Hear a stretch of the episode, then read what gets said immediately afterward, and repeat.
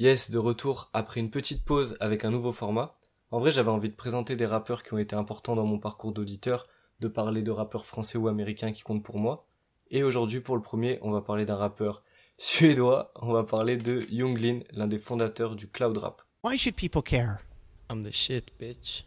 Le cloud rap, c'est quoi? C'est un genre de rap qui est arrivé un peu avant 2010 aux États-Unis avec les mixtapes de Lil B et qui a été popularisé après par A$AP Rocky et par Younglin en Europe, qui est considéré comme un pionnier, un des plus gros représentants, un des plus gros symboles du mouvement.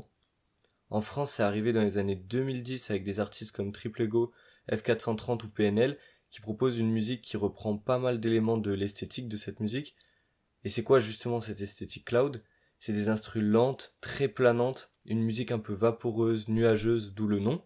Et au niveau des lyrics, ça se prend pas la tête, c'est souvent une écriture instinctive, ça parle de meufs, de drogue. D'ailleurs, c'est un genre qui a été grave associé avec la lean, la codéine euh, et les drogues douces. Mais voilà, c'est pas le genre où le mec va lâcher un 16 sur les, les problèmes politiques du pays. Et d'ailleurs, les paroles, c'est pas le cœur du genre, c'est plus le flow. Le flow, justement, il est lent pour aller avec cette musique planante, avec les instruments un peu nuageuses. C'est un genre qui a un peu été associé à SoundCloud. Alors, pas pour le nom, mais parce que c'était un peu la plateforme où les artistes sortaient leurs sons un peu expérimentaux. Les beatmakers, les rappeurs, ils bombardaient, ils envoyaient sur SoundCloud sans se prendre la tête.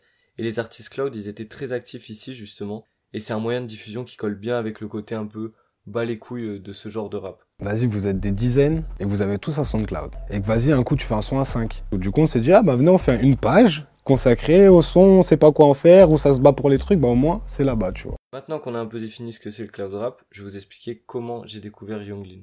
Hello, Younglin. Do you know who this is? Like, no, who's this? On est début 2015, je suis au lycée et c'était une époque où je diguais à mort sur YouTube. Et du coup, un soir, je tombe sur un clip euh, dans mes suggestions de deux artistes dont j'avais jamais entendu parler, Younglin et Ty Boy. Le clip s'appelait Diamonds. Younglin and Thai Boy Digital uh, Diamond.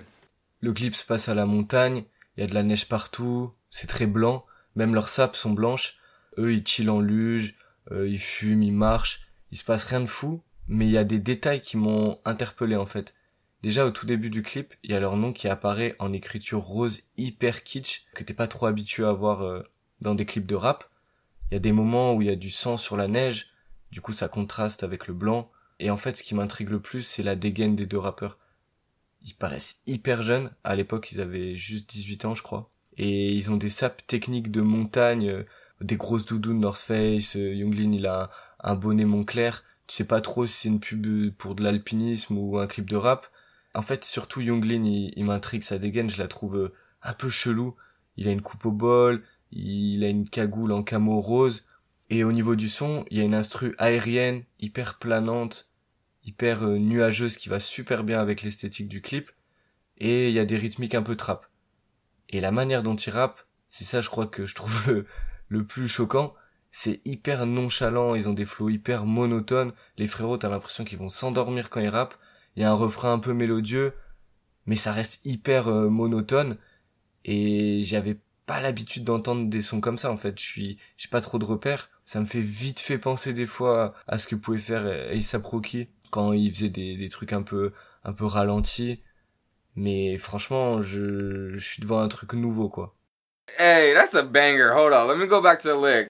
Avant de développer sur sa musique, je trouve ça intéressant de demander comment d'autres personnes se sont prises ce que Younglin faisait vu que c'est une musique qui est assez spé, je trouve ça cool d'avoir d'autres réactions.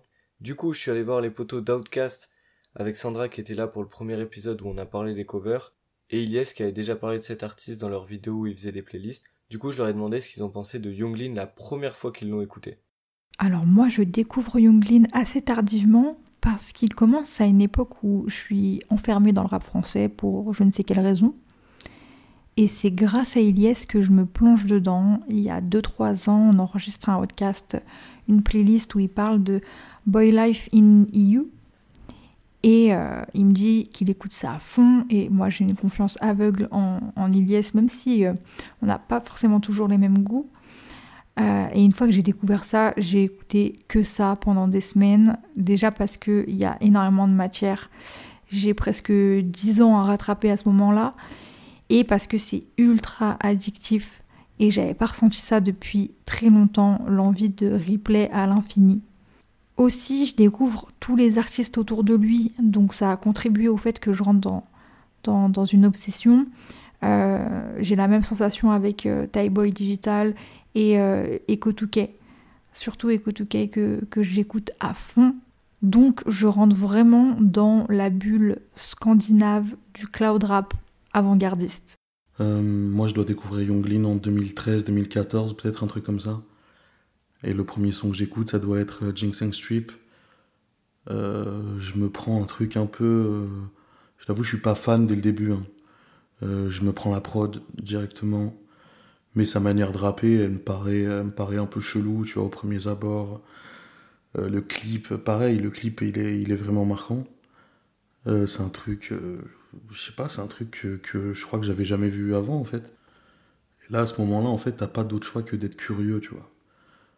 Et, euh, d'écouter d'écouter ce qu'il fait d'autre. Et je crois que au moment où je découvre Kyoto est déjà sorti. Donc j'écoute Kyoto et là waouh là je me dis putain c'est c'est un autre truc. La prod me parle de fou.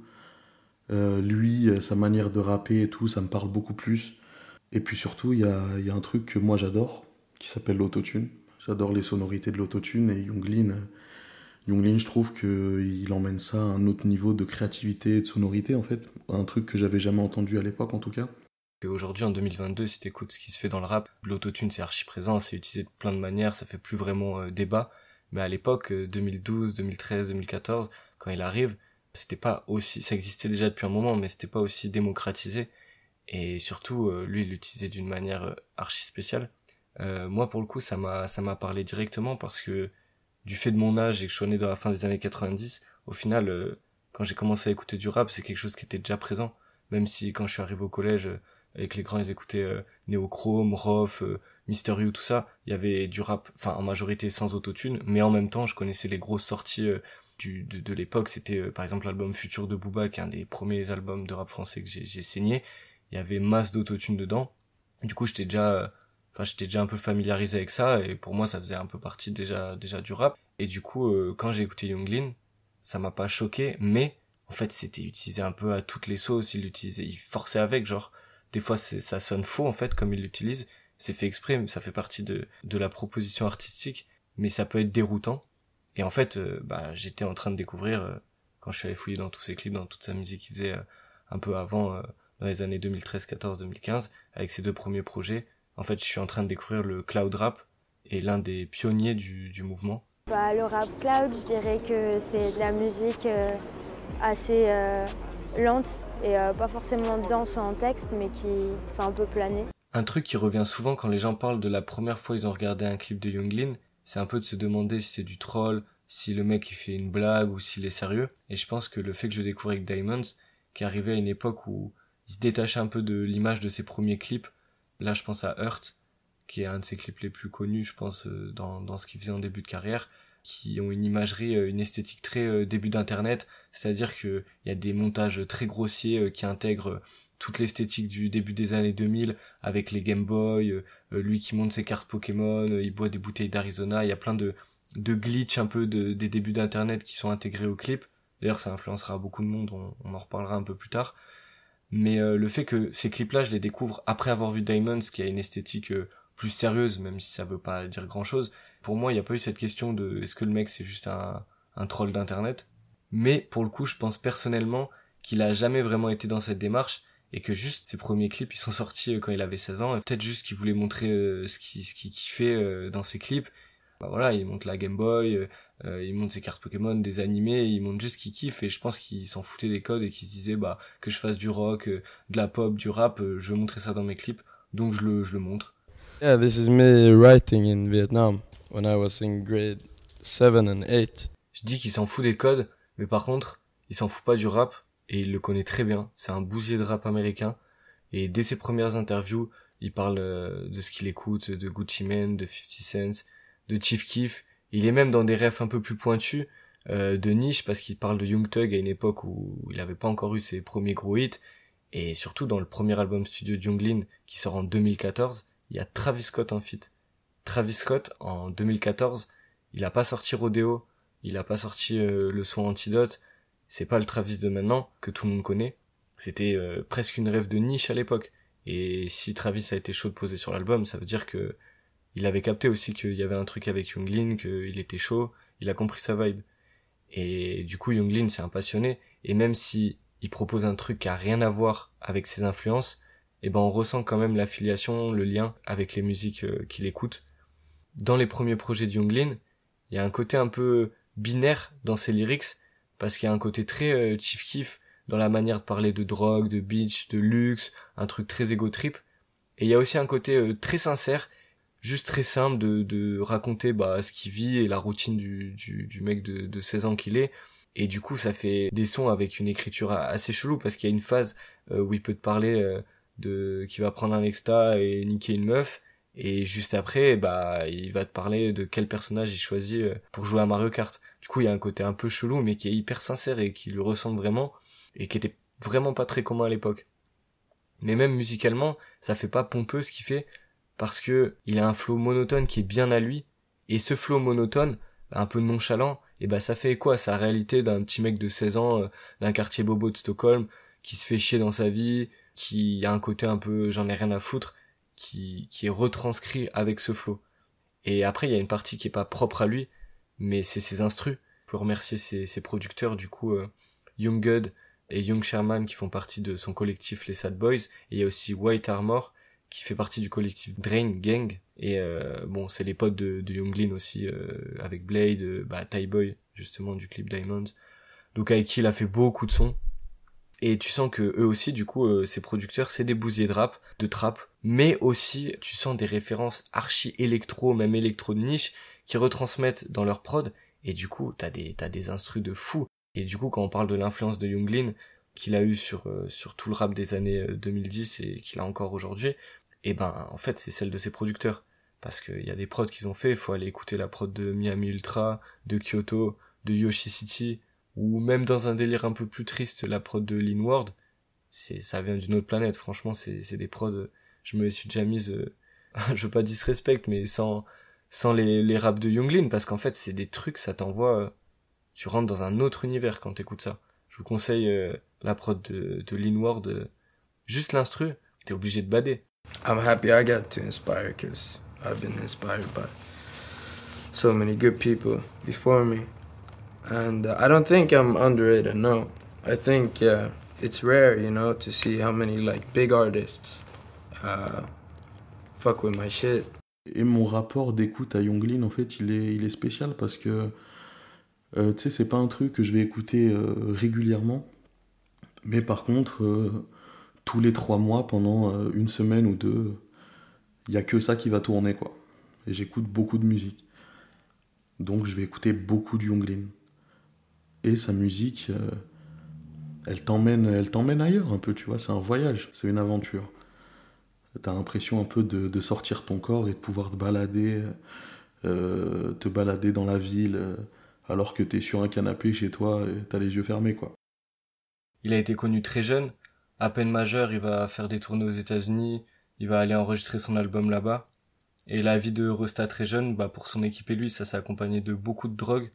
Et c'est un thème qui a toujours été très présent dans sa musique du coup.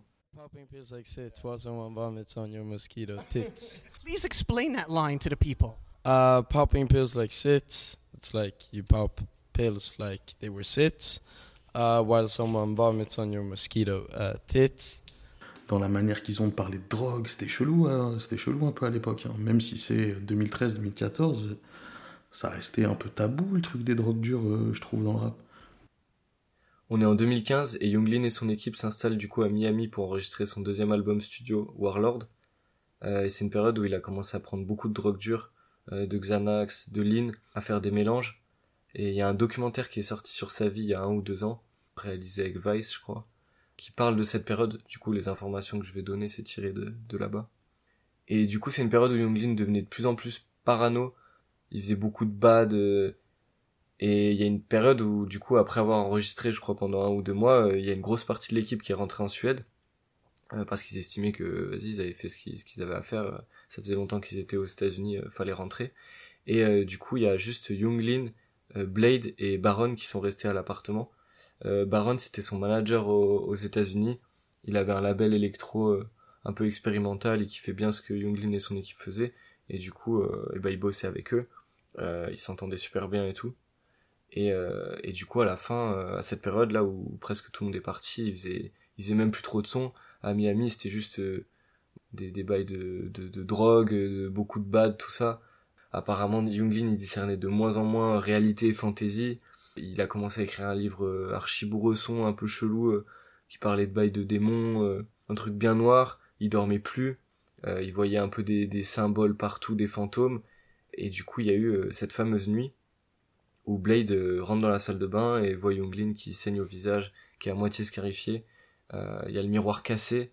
Et là, il capte que Lin, il fasse complètement, il, il devient ouf, que c'était plus qu'un bad, là, que c'était de la psychose, qu'il avait complètement perdu le contrôle. Bah, du coup, Blade, il appelle euh, l'ambulance, enfin les, secours, qui l'emmènent, et euh, Blade, il vient, il vient avec lui, parce qu'il y avait que les deux à l'appart, euh, du coup, il l'accompagne, il l'accompagne à l'hôpital, et Baron, lui, était, à l'extérieur, il n'était pas à l'appart, et il a eu un accident de voiture, du coup, la même nuit, et il est mort dans, cet accident. Et en fait, euh, Younglin, il est resté un peu de temps à, à l'hôpital, enfin interné à l'hôpital psychiatrique là-bas, et rapidement son père est venu le chercher, l'a ramené en Suède, mais il a appris la, la mort de, de Baron euh, deux mois après. Donc euh, contexte hyper spécial, et, et cette nuit, ça a été euh, un vrai point de bascule euh, dans la vie de Younglin, et du coup dans sa carrière aussi. Et depuis, il prend plus de drogue, et je crois qu'à part quelques rechutes, euh, il, est, il est vraiment clean depuis. Only this guy name song Afghanistan and talk about Kush. Actually, Kush only comes from Afghanistan. So get your fucking facts straight, How to Junior. Je fais vraiment un lien entre sa discographie et sa consommation de drogue, dans le sens où j'ai l'impression, chaque album tu peux voir à quelle drogue il tournait.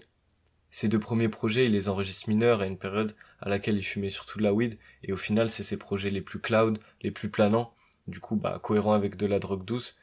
Et euh, l'album Warlord, qu'il enregistre du coup à Miami, euh, où il avait un rapport un peu infernal avec euh, toutes ces drogues, et ben je trouve qu'il cristallise vraiment l'atmosphère, cette atmosphère dans laquelle il a enregistré l'album, où il était euh, il perdait un peu le contrôle, il était perdu parce que ça donne quelque chose de très expérimental, de très intense aussi, avec des morceaux plus agressifs qui peuvent faire penser à un peu le côté bourdonnement, le côté un peu assourdissant que peut avoir un bad trip ou une psychose, comme des morceaux, je pense à Hoover ou Miami Ultra, où c'est très euh, dissonant, enfin la prod elle peut, ça peut faire mal au crâne quoi, là on est très loin du, du Younglin euh, très cloud, et des fois on y revient, avec des morceaux comme euh, Ice Contact qui peuvent faire penser aussi à des prises de Xanax ou t'es des moments où t'es détendu à, à l'extrême. Et c'est un peu un mélange de, de toutes ces sonorités qui donne un, un album qui a été bah, d'ailleurs très bien accueilli par par sa fanbase mais qui est très intense qui part vraiment dans dans beaucoup de directions mais qui qui marque vraiment un point de rupture avec euh, les projets d'avant. C'est vraiment flippant à quel point le chaos qu'il a vécu là-bas est bien retranscrit musicalement avec l'album et c'est super cohérent avec euh, quand tu regardes le documentaire ou tu lis les articles sur vraiment euh, ce qu'il a vécu là-bas euh, tu c'est c'est c'est assez fou en vrai de de réussir sans vraiment faire exprès parce que lui l'album il a été créé dans ce dans ce contexte. Mais il l'a pas fait euh, deux ans après euh, pour raconter ce qui s'est passé justement. Ça a été vraiment fait sur le moment. Du coup c'est c'est c'est c'est hyper enfin c'est pas du tout calculé. Et du coup après son retour de Miami il a commencé à produire des sons sous un autre nom Jonathan Lindor 96 qui est bah juste en fait euh, son prénom son nom et et sa date de naissance. Il y a pas mal d'artistes qui le font c'est un truc euh, au final assez commun de de produire sous un autre nom. Ça, ça peut être fait pour s'éloigner euh, de l'image euh, liée à ton nom de scène principal si t'as envie de produire un truc un peu différent. Mais pour Younglin bah ça sonne un peu différemment. Lui c'était surtout un moyen de un peu s'éloigner de de l'image liée au produit Younglin et qui lui fait forcément penser à à l'épisode qu'il vient de vivre. Et du coup il commence à, à produire quelques sons euh, à cette époque. Euh, c'est des sons beaucoup plus sombres tristes plus personnels aussi qui auront d'ailleurs un impact après sur les prochains projets euh, de Younglin tu sens que c'est une période de convalescence pour lui. Et tu sens du coup euh, les vraiment les séquelles euh, que cette période a, a laissé sur lui. Et c'est hyper bien retranscrit dans dans les morceaux. Je pense au je sais plus le nom du morceau mais où il chante Never Again. Avec une voix enfin un effet sur la voix qui qui tu sens que vraiment euh, il a souffert de de ce moment. Et il l'exprime de manière euh, très vulnérable en fait. Et du coup, après ça, il y a eu trois albums, après Warlord, où on sent euh, un Younglin beaucoup plus apaisé.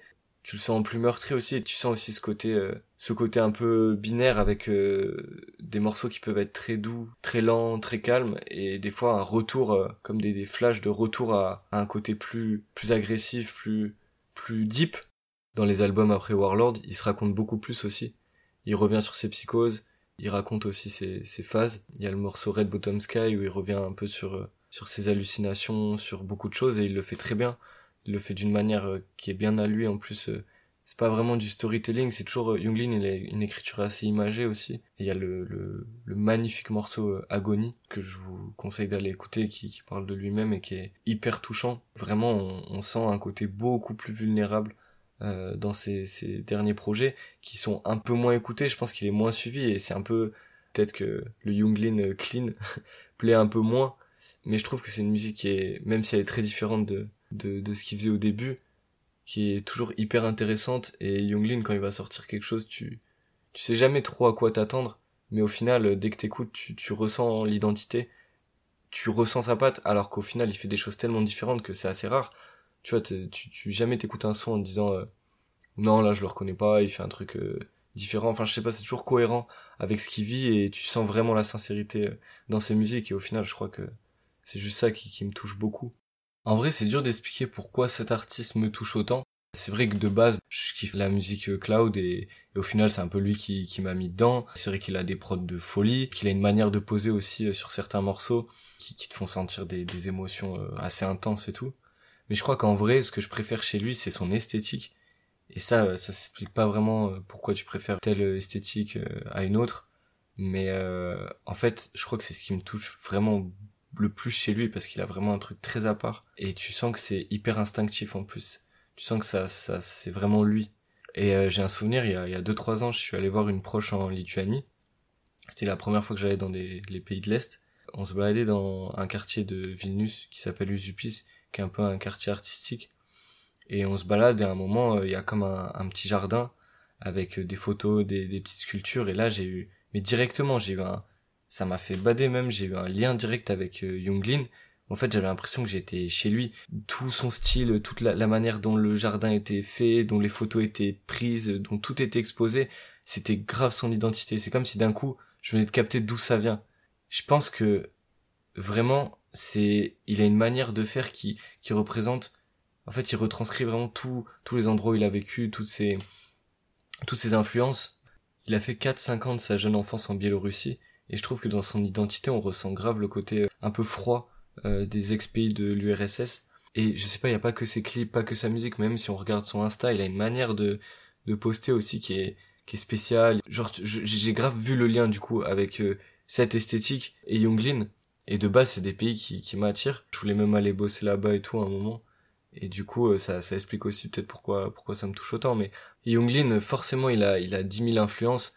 Mais tu sens vraiment que ce qui te ressort, c'est vraiment, il vomit euh, ce mélange de, de, de tous les endroits où il a vécu, euh, de, de tout ce qu'il est vraiment, sans calculer, vraiment de manière brute. Et, et c'est ça qui fait qu'il est autant à part. En fait, ce mec, il pue la, la sincérité et je crois que c'est le truc que je kiffe le plus dans le rap et dans la musique en général. Et du coup, forcément, Younglin, je veux pas forcer, mais il a eu une influence qui est quand même assez énorme sur euh, toute la scène rap. On en a un peu parlé tout le long de l'épisode, mais là, on va, on va un peu détailler euh, sur quel point il a, il a laissé vraiment une empreinte qu'il y a beaucoup de gens qui, qui connaissent peut-être pas son nom, mais qui écoutent beaucoup d'artistes qui, eux, le connaissent très bien. Son influence, elle est, elle est incroyable elle est internationale. Euh, il, influence, il a influencé les, parmi les plus grands rappeurs américains, tu vois. Je pense que des rappeurs français, surtout de cette génération. Euh, je pense qu'ils ont écouté Younglin, tu vois. Et pour moi, ça s'entend sur certains. Même, tu vois, on parle d'hyperpop euh, beaucoup aujourd'hui. Euh, moi, parmi les premiers que j'entends faire de l'hyperpop, c'est les mecs du Drain Gang, tu vois, Blade, toute cette équipe-là. Et puis ça vient en France un petit peu après. Enfin voilà, il y a eu, il y a beaucoup d'influence qui vient de cette équipe. En fait, j'ai l'impression que si Kanye, jusqu'à il y a encore quelques années, il a donné l'heure et les tendances sur le rap mainstream, et bah Younglin, il a fait pareil avec la scène underground. C'est un peu moins le cas maintenant, mais il y a une époque où chacun de ses projets avait une énorme influence sur cette scène un peu plus spé. Il a pas inventé le cloud rap, c'est quelque chose qu'on retrouvait déjà chez des artistes comme Lil B, euh, A$AP Rocky ou le producteur Clams Casino, mais j'ai l'impression qu'il a rajouté un code à cette musique, un peu représenté avec le, le délire sad boy, euh, c'est de parler de dépression en fait. C'était un style de musique où on parlait surtout de drogue, de sexe, et j'ai l'impression que c'est ça aussi le, vrai apport, et c'est pour ça qu'on en parle comme un pionnier maintenant de, ce cloud rap. Parler aussi ouvertement de, dépression, c'est quelque chose qui n'était pas vraiment commun à cette époque dans le rap. Ça a été une grosse influence pour toute la scène SoundCloud. D'ailleurs, ça a été une des premières stars de SoundCloud. Mais tous les artistes comme Lil Uzi Vert, Playboy Carty, Trippie Red, Lil Peep, ces artistes l'ont beaucoup écouté. Et faut voir comment ils en parlent en interview. Lil Uzi Vert, il en parle comme une légende. Playboy Carty, il a collaboré avec lui. C'est jamais sorti, mais ça devait être sur l'album de Younglin. C'est des artistes qui ont beaucoup écouté sa musique. Et je pense pas que la scène qu'on appelle un peu rap emo, qui englobe beaucoup de rappeurs de SoundCloud, aurait été la même euh, sans Younglin. Sa musique, elle a aussi été très importante pour les rappeurs français. Il est autant cité par des Columbine, Zedjun Pavarotti, Baby Solo, avec qui l'affiliation est assez simple à faire, où tu vois la patte Younglin dans, dans l'esthétique, dans l'imagerie, mais autant par des Frisk Corleone, qui le SO dans un morceau en 2018 avec Zukumeizi, Yamanote Line, qui dit SO Lindor, SO Boy. Ça montre l'étendue de son influence, c'est autant des mecs qui font de la drill que du cloud rap. Quand tu regardes les premiers clips de Laylo, que ce soit Auto ou 10, tu vois directement l'affiliation avec Younglin, avec des clips avec le côté glitch, le côté motif internet, des références pop culture, l'univers un peu digital, et même dans la musicalité avec une autotune qui donne un son très dissonant, qui à l'époque euh, était quelque chose qui n'était pas fait par grand monde à part Younglin en fait. Et un autre exemple en France, quand PNL est arrivé avec le clip Le Monde ou Rien, je me rappelle très bien, quand c'est arrivé, ça a eu un côté très euh, nouveau, les gens comprenaient pas tout de suite le délire et tout. Et en fait, dès que j'ai écouté la première fois, j'ai direct pensé à Younglin, et je me rappelle même que dans les premiers commentaires sur le clip, il y en avait qui, qui, qui citaient Younglin, et du coup j'ai directement capté euh, vers quoi voulait nous emmener PNL, et du coup c'est pour ça que j'ai apprécié assez, assez vite leur musique. Je sais pas si PNL s'est buté à Younglin, mais en tout cas moi d'écouter Younglin, ça m'a permis de capter directement la proposition artistique de PNL, et d'ailleurs je sais pas si c'est toujours le cas, mais il y a un moment où Younglin suivait PNL sur les réseaux, et je trouvais ça lourd. Younglin et ses gars, ils ont aussi une influence énorme en fait sur la mode et la sap.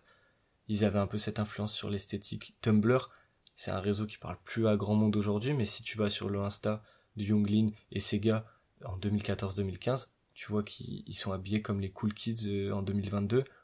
Ils ont une influence énorme, ils s'habillaient de manière très instinctive, mais en vrai à l'époque on trouvait ça chelou. Aujourd'hui les gens s'habillent comme ça. Et tu regardes ses premiers clips, son Insta, c'est vraiment un truc qui était fait par lui à l'époque, personne n'avait cette dégaine. Il y en a eu d'autres, mais il n'y a pas eu beaucoup de rappeurs qui ont ramené leur esthétique comme ça, et lui ça a été un peu ce côté plus émo qu'il n'y avait pas vraiment dans le rap. Et je pense qu'au-delà de tout ça, ce qui été le plus inspirant chez Younglin, c'est son indépendance, sa démarche, plus que sa musique en elle-même. Le fait que ce soit un petit Suédois qui est tout niqué aux États-Unis. Il y a un côté un peu légendaire, parce qu'il a jamais été vraiment mainstream, même si ça m'a fait rire, il a eu une trend sur TikTok, ça fait que ma soeur de 16 ans, elle s'est retrouvée à écouter un, son de Younglin. Mais en vrai, au-delà de ça, il a pas eu de... Il y a beaucoup de gens qui le connaissent pas, et tous les artistes qui ont été inspirés par sa musique sont aujourd'hui beaucoup plus connus que lui. Au final, il a inspiré des gens qui ont tous eu une plus grosse exposition que lui, alors que c'est quelqu'un qui est cité comme presque une légende pour euh, énormément de rappeurs très mainstream aujourd'hui. En fait, Younglin, c'est un peu la star de l'underground par définition, et je pense qu'il sera toujours très écouté par cette scène et qu'il aura toujours une influence très particulière sur cette scène un peu plus expérimentale. Voilà, je voulais vraiment parler de Younglin parce que je pense que c'est un grand personnage du rap et qu'il est pas assez cité. Je voulais vraiment en parler de mon point de vue, de comment je l'ai découvert, comment j'ai apprécié sa musique, comment j'ai compris son univers. Il y a sûrement des d'autres personnes qui ont fait une meilleure présentation de sa musique, de chaque album, tout ça. Mais voilà, je voulais en parler de mon point de vue. Et si je dois vous faire une recommandation sur sa musique pour commencer à écouter, je vous ferai pas de playlist ou quoi, mais je vous conseille l'album Stranger, qui est pour moi peut-être le plus accessible de sa discographie, dans le sens où je pense que mon préféré c'est Warlord, mais si t'as jamais écouté Younglin, bah je pense que c'est une meilleure porte d'entrée Stranger. Voilà, j'espère que ça vous aura donné envie d'aller découvrir sa musique ou d'aller la réécouter si vous connaissez déjà. J'ai beaucoup aimé faire ça même si c'est pas mal de taf donc je pense refaire ce format pour parler d'autres artistes. Et puis merci à Elias et Sandra d'avoir participé. On va se retrouver bientôt pour un épisode un peu spécial où je vais parler des sorties que j'ai bien aimées en 2022. En attendant, prenez soin de vous. Bisous. Yo, he know too much. I can't do this. What do?